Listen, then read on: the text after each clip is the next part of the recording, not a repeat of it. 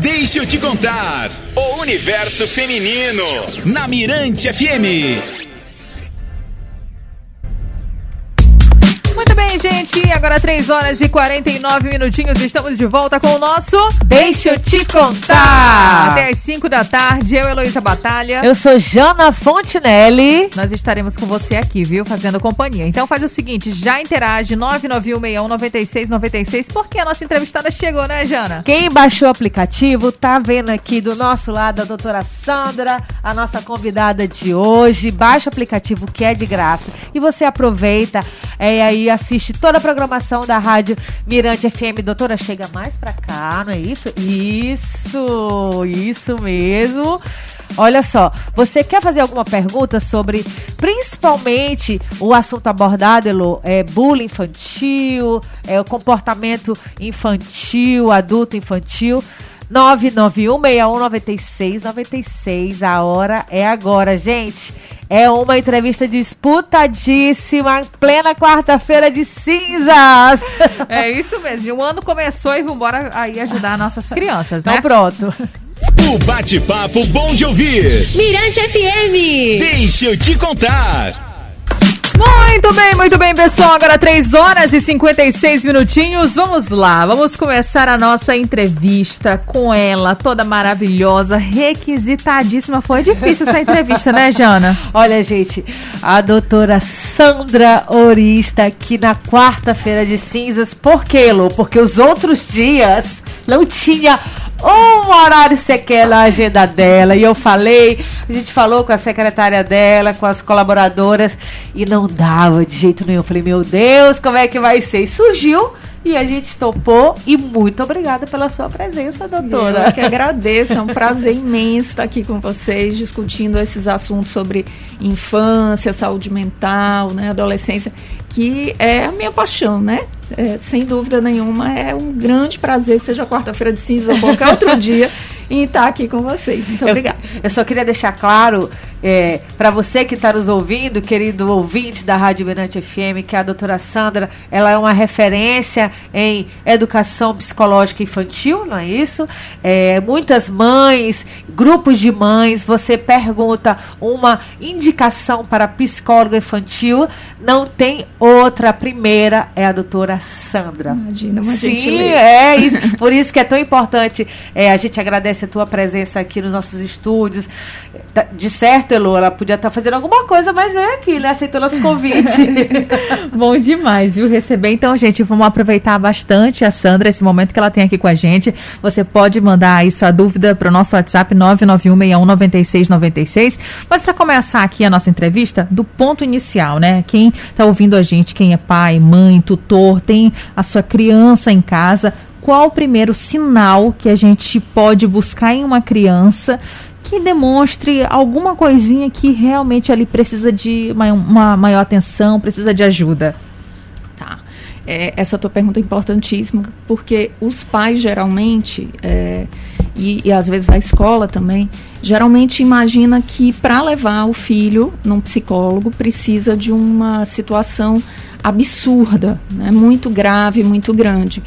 E, na verdade, o, o profissional de psicologia é, da infância e da adolescência é, e outras, né, idade, idade adulta e, e também é, do idoso, é, o profissional de psicologia tá, é, é um facilitador e ele está à disposição para levar, né, para atender as pessoas em qualquer sinal de des- desconforto ou desajuste, ou também para estímulo e melhora.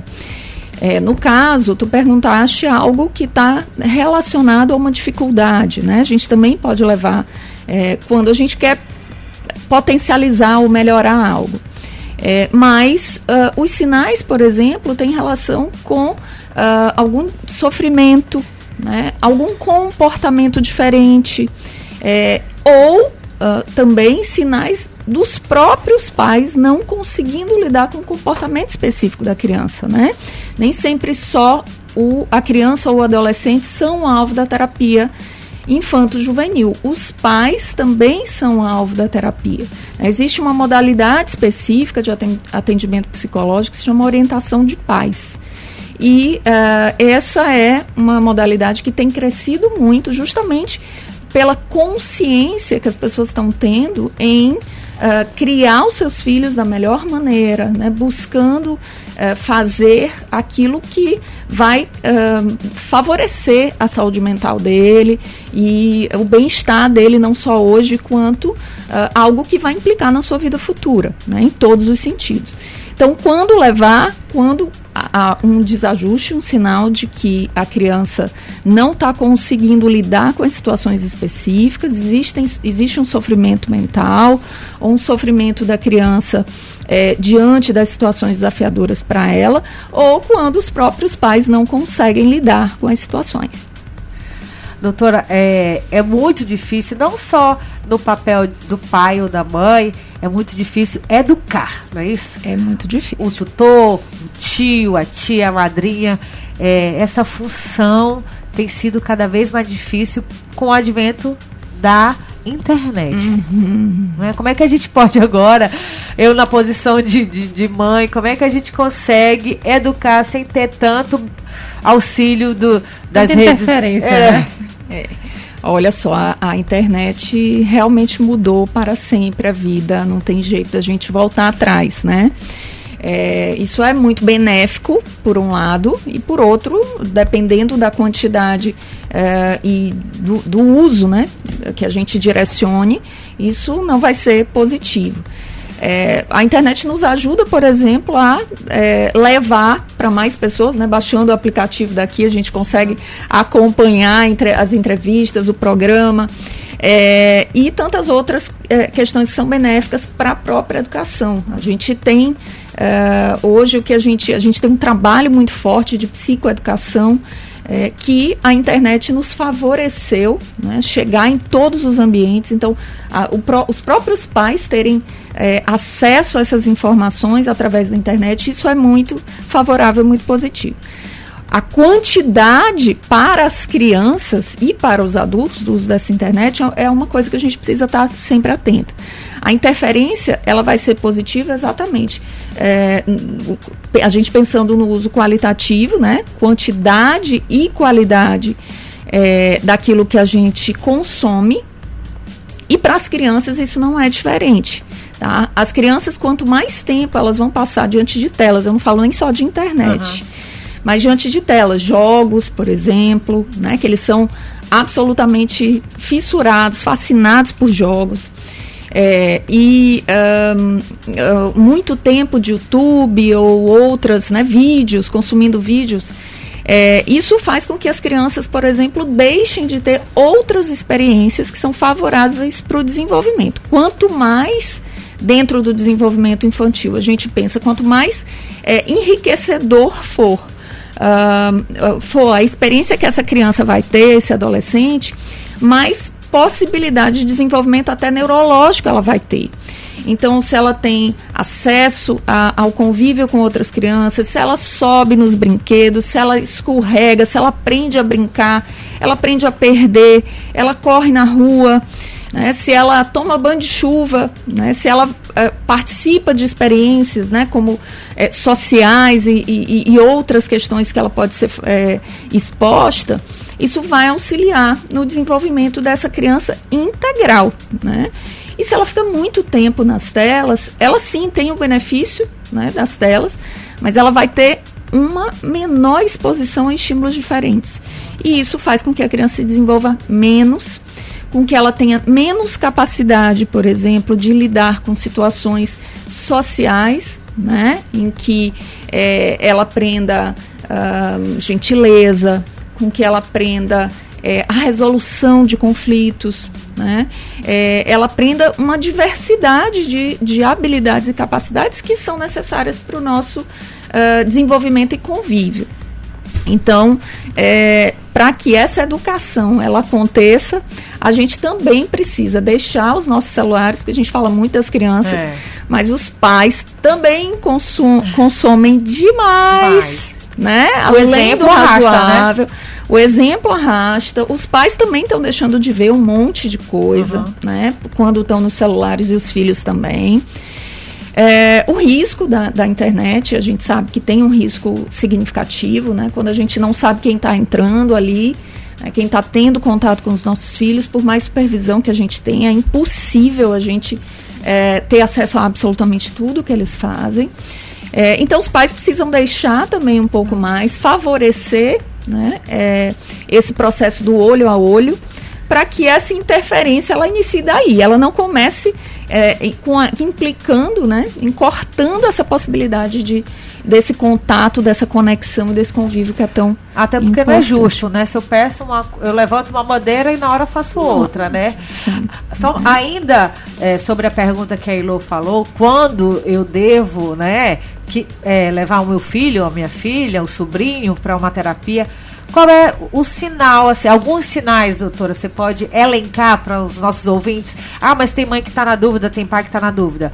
É, quais os tipos de sinais que a criança emite, a criança e o adolescente emite? Uh, por exemplo, a criança, ela uh, naturalmente vai brincar, ela vai buscar interagir, ela vai buscar é, ter um comportamento que é bem típico da criança, né? De, de estar o tempo todo em movimento, em atividade. A criança, quando começa a, a se isolar, a demonstrar menos interesse é, em atividades que antes ela considerava, né, os pais consideravam que ela tinha. Uhum. Uh, quando a criança está muito chorosa, muito irritadiça, né? Às vezes os pais consideram isso manha. desrespeito, manha, né? Falta de educação, né? Vamos usar um termo bem, bem coloquial. Esse menino tá, tá muito mal educado, ele não tá obedecendo, é reclamando, tá, tá, tá reclamando de tudo o tempo inteiro. Às vezes isso é um sinal de que o humor não tá legal né, de que a criança não está bem. E os pais são mais severos e mais duros uhum. e mais punitivos. Isso tende a agravar as situações, porque às vezes a criança já não está bem e os pais são mais ríspidos, mais duros, né, na tentativa de corrigir o que ali não é o, a, a, a ação que seria adequada. É, às vezes dificuldades escolares uhum. também. Né? A criança tem queda de desempenho. Queda de desempenho escolar é um grande sinal, sinal de né? dificuldade. É. Né? Por isso a escola é nossa parceira, né? Deve ser, não só a escola parceira dos pais, da família, como a família parceira da uhum. escola. Né? Isso é algo que realmente a gente precisa, às vezes tem muita queda, que é, de, confusão, né? Uhum. Queda de, de, de, braço, conflito, né? Entre um e outro, briga de poder entre pai e escola, porque a culpa é da escola, porque a culpa é dos pais, porque a família não leva.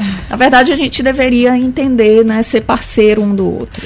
Olha, gente, o papo tá muito bom, a conversa tá muito esclarecedora, mas agora a gente vai para os nossos comerciais, não é isso, Elô? Isso mesmo, vamos de música, já já comercial e mais Sandrori. Para participar é só mandar sua mensagem pro 991619696. Deixa eu te contar, o universo feminino, na Mirante FM.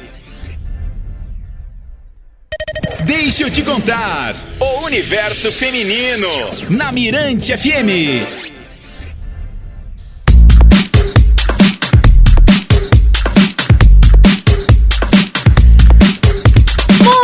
Bem, muito bem. Agora 4 horas e 18 minutinhos. Estamos de volta com. Deixa eu te contar. De novo. Isso mesmo. Deixa eu te contar tá. aqui até as 5 da tarde comigo, Luísa Batalha. E comigo, Jana Fotinelli, hoje recebendo aqui nossos estúdios a doutora Sandra, que está falando aqui sobre o comportamento infanto-juvenil, é, ajudando aqui, dando algumas dicas de como você, pai, mãe, tutor, tio, tia, pode auxiliar aí na educação da sua criança dentro da família, os sinais que ela emite para você ajudá-la a crescer uma criança saudável. Falando nisso, é, já falamos aí alguns pontos, algumas características. Eu queria saber do papel da escola enquanto doutora Sandra. Escola não, toda a comunidade, todos a família.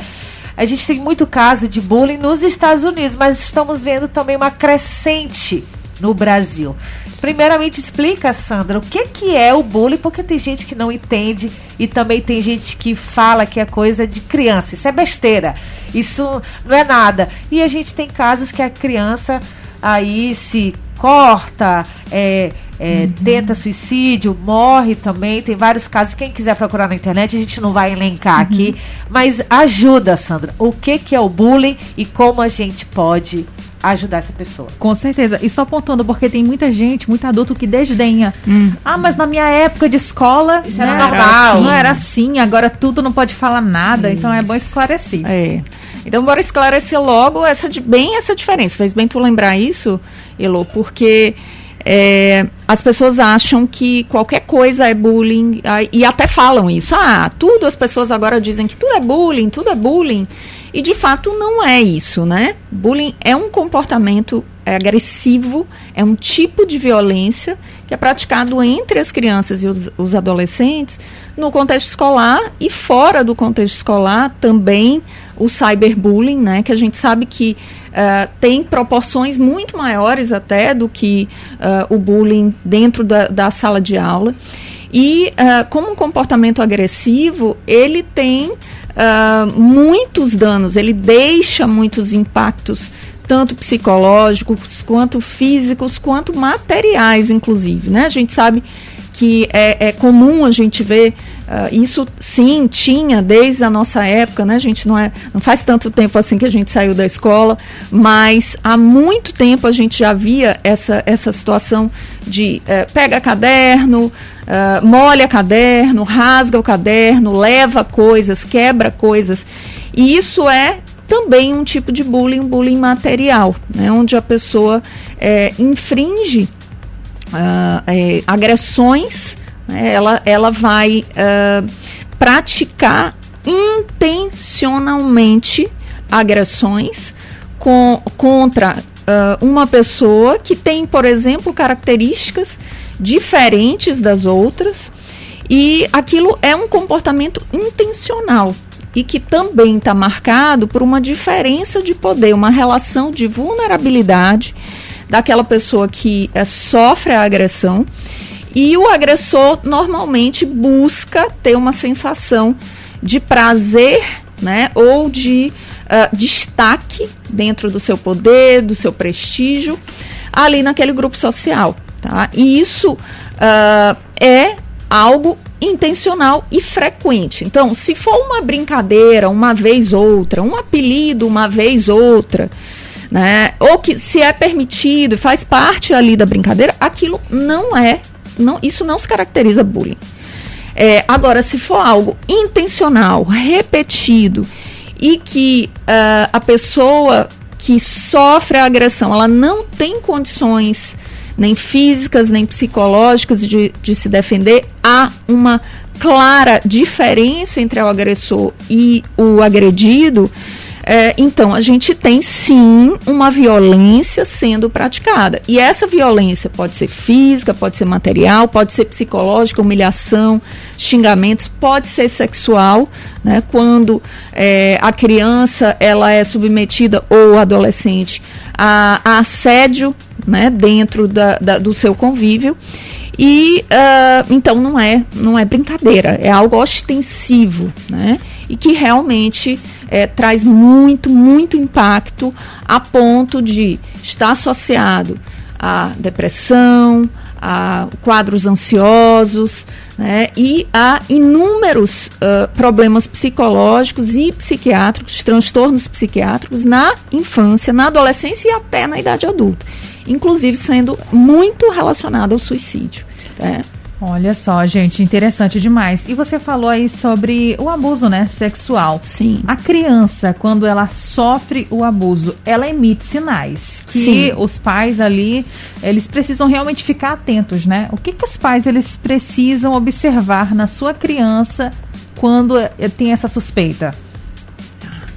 Tanto o bullying quanto o abuso sexual, quanto é, o abuso físico, né, que seriam as palmadas, ui, meu celular caiu, desculpem, as palmadas, os, uh, as palmadas, as surras, né, que, que as crianças é, recebem, sendo isso dentro do contexto escolar por, um, por outras crianças né, de, de, maiores às vezes, porque o abuso sexual ele vai se, se estabelecer quando há uma diferença de idade, tá? Isso é importante também a gente deixar claro. O abuso sexual ele não acontece quando há, por exemplo, entre os coleguinhas uh, a descoberta, por exemplo, do corpo um do outro, né? Então isso não configura abuso. É, quando a criança ela é abusada ou no contexto intrafamiliar, que é o contexto que mais ocorre o abuso sexual, ou fora do contexto é, intrafamiliar, é, a gente tem sinais é, como nas outras agressões, como nas outras violências, é, de isolamento, né, de, no caso da violência sexual, de hipersexualidade. O que, que é isso? Quando a criança ela passa a se manipular é, excessivamente, quando ela demonstra uh, um comportamento uh, que não é típico da infância, então ela começa a demonstrar interesses, ela começa a querer contato físico erotizado com adultos, com outras pessoas. É, ou ela se retrai fortemente, se isola. Os desenhos da criança e as brincadeiras passam a encenar muitas vezes um conteúdo sexualizado. Isso a gente falando de abuso sexual. Né? Então, esses sinais, sim, eles existem né? E a gente precisa estar tá bem atento. Novamente eu passo a colocar, né? Eu coloquei ainda há pouco, vou colocar de novo. Qual é a condução dos pais muitas vezes quando isso acontece? Punir a criança. Ao invés dos pais entenderem isso como uma expressão de algo que a criança está vivendo, normalmente no mundo infantil é assim, as crianças reproduzem na brincadeira aquilo que elas vivem. É, o que, que acontece quando os pais veem? Eles agridem, eles batem, eles punem, eles brigam, né? Ah, essa criança, é, que isso? Ela, ela, que isso? Né? No, no bom maranhês, você tá, tá ficando saliente demais essa criança, né? O que é isso? Não era assim. E bate na criança, isso põe a criança, criança de castigo. Ela não, não fale também, Ela né? não vai falar. Assim como no bullying também, que é um outro tipo de violência. Se uh, os pais punem, se os pais castigam, se os pais obrigam a, a, a criança a se posicionar, inclusive, ah, vai lá, bate nele também, ou, ou, ou, são muito duros com essa criança, ela vai calar, porque é o que é um subproduto da punição, né? Afastamento e silenciamento. Uh, nenhum de nós, quando passa por nenhuma situação, a gente vai compartilhar, por exemplo, com um amigo e que o amigo age com a gente duramente, critica, é, agride também verbalmente, ou às vezes até fisicamente, né? Independendo da, da situação. É, a gente não vai mais procurar essa pessoa. Né? Como é que a gente espera que os pais, é, agindo dessa forma, os filhos continuem buscando os pais para serem auxiliadores, né? É, para serem pessoas que vão, vão ajudá-los nas dificuldades? Não vão buscar de alguma forma a criança pede uma ajuda, né? Algum ela pede. sinal ela dá. Isso é. tem que ser observado, né, é. doutora? É muito difícil a criança não dar sinal. A criança e o adolescente. O que é, é, o que acontece algumas vezes diferentemente que... do adulto, já que ele se cala, ele se, retrai, mas a criança não. Em algum momento ela o adulto é mais treinado a, a engessar né, as emoções. Aliás, é uma coisa que a gente também deveria estar tá é, muito atento. A gente precisa saber falar mais das emoções, uhum. inclusive com os filhos. Né, das nossas emoções, uhum. das nossas dificuldades, para que eles também aprendam a falar das emoções deles. E, e, as consequências, por exemplo, já que o assunto é abuso, né? E as consequências disso, do abuso, do bullying, pode trazer para a vida adulta? Sim. É, consequências gravíssimas. Né? Se, uh, a gente tem uma relação que quanto mais a gente é exposto a situações de abuso, seja abuso físico, abuso psicológico, deixa eu definir abuso psicológico. Gritos, ameaças, xingamentos, uh, humilhações, né? coisas que inclusive eu tenho falado muito né, nas minhas redes sociais, falo muito no meu consultório, né, com, nas palestras, onde eu vou a, a educação nossa é uma educação punitiva que utiliza muito de abuso psicológico com o nome de educação, com o nome de disciplina. E é abuso. Tá? A gente precisa estar muito atento a isso. Quanto maior e mais vezes a gente aplica esse tipo de é, conduta né, com os nossos filhos, mas eles se acostumam né, a viver, viver assim, a buscar relacionamentos assim, a aceitar isso como normal. É, o impacto disso é absoluto né, na vida dele. Então ele vai ter é, mais dificuldades emocionais, psicológicas. A criança que é submetida a abuso de qualquer ordem, ela também vai ter dificuldade escolar. Né? Por quê? Porque é uma criança que vai estar tá afetada emocionalmente. E ela não vai ter a mesma motivação do que aquele que não está afetado emo emocionalmente. Então, ela não vai ter a mesma concentração, a mesma atenção. Ela não vai estar tá inteira, motivada para essa aprendizagem, para curiosidade. Não, ela vai estar tá ocupada com sofrimento psicológico. É, e uh, nos próprios relacionamentos, ela pode ter ansiedade, quadros ansiosos, ela pode ter quadros depressivos, e sim, a criança tem depressão, né? Não é mito, não é algo que é a invenção de psicólogo. Infelizmente não, seria ótimo se fosse, mas não é. E uh, ela pode ter consequências no momento atual, na adolescência e na vida adulta. Tá aí, gente. que bate-papo, né? Bate-papo não, aula, né, Lô? Nessa quarta-feira de cinzas, aqui nos nossos estúdios, recebendo a doutora Sandra Ori, ela que é especialista no comportamento infanto-juvenil. Vamos oferecer uma água para ela e daqui a pouquinho a gente volta com muito mais. Vamos lá. Mirante FM. O Espaço da Mulher está aqui. Deixa eu te contar.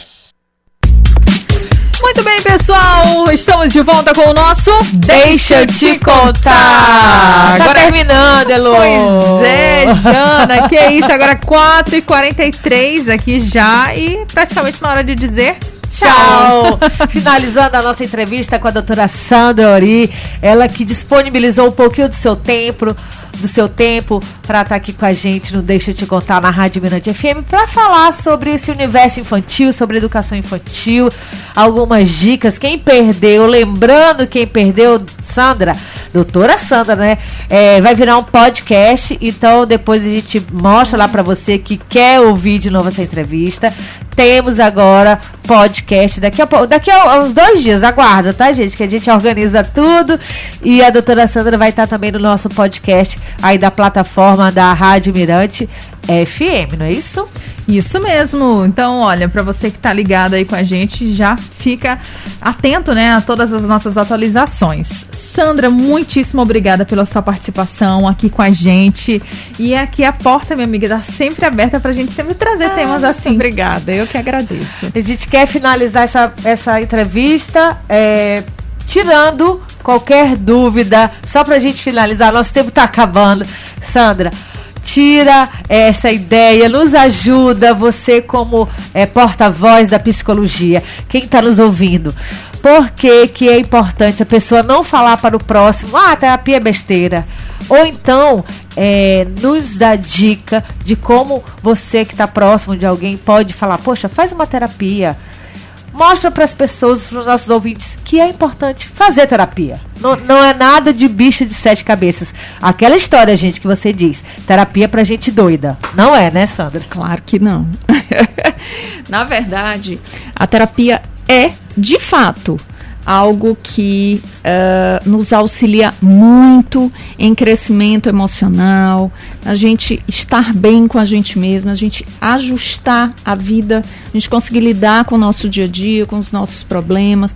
Afinal de contas, todos nós temos dificuldades e problemas e quem faz terapia, né, de fato, está buscando melhorar. E isso né, não pode ser algo negativo para a vida, pelo contrário. Né, a gente assumir que é possível a gente ter uma vida melhor e não carregar, e não é, decidir carregar o fardo né, de desde sempre.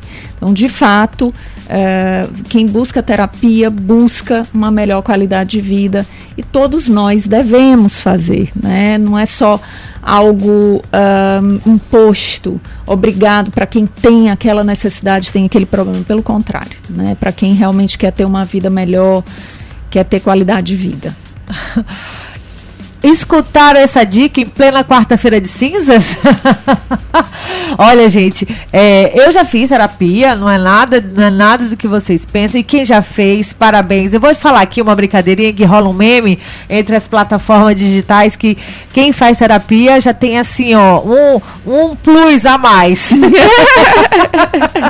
é isso aí. Eu faço terapia. E eu, eu também. Olha, olha, olha aí, tá é, tá vendo? É importante. Importantíssimo. É, a gente pode é, ressaltar também. É, Sandra, que é, a partir do momento que a pessoa se propõe a fazer a terapia, não quer dizer que ela vai viver a vida inteira fazendo terapia, não, é não é isso? Não, de jeito nenhum.